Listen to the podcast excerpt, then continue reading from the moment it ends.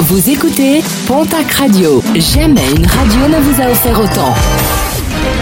L'information locale à 9h, c'est sur Pontac Radio.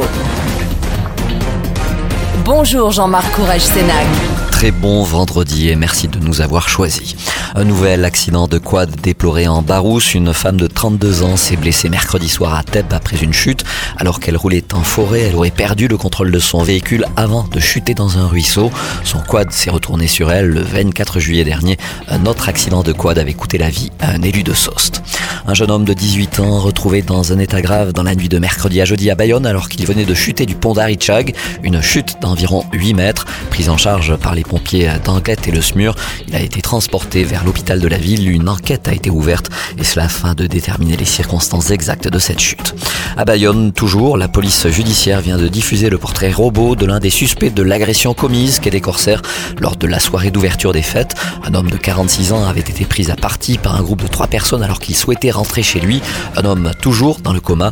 La police est par ailleurs à la recherche de toute vidéo tournée à proximité entre 20h et 23h. Plus de 500 lieux libertins sont comptabilisés en France, l'occasion de s'intéresser à la population libertine dans les départements. Une étude réalisée par le site libertin.io qui a collecté des données via la consultation en ligne de contenu libertin avec 5,6% de la population. Les Landes se classent en quatrième position nationale des départements les plus coquins. Dans la région suivent à la 35e place les Pyrénées-Atlantiques, 5,1%. Les Hautes-Pyrénées à la 38e place. Le Gers se classe 59e avec 4,3% de la population qui a consulté des contenus libertins.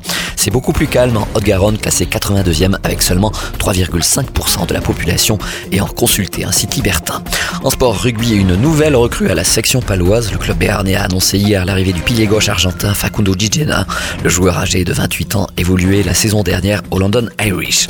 Et puis la 56e édition de la traditionnelle foire au fromage et aux traditions de l'Ourbarousse. Ce sera demain, samedi soir, passage du groupe Herter en première partie, suivi d'Aredaï et de Parpayoun pour le bal de clôture de la journée.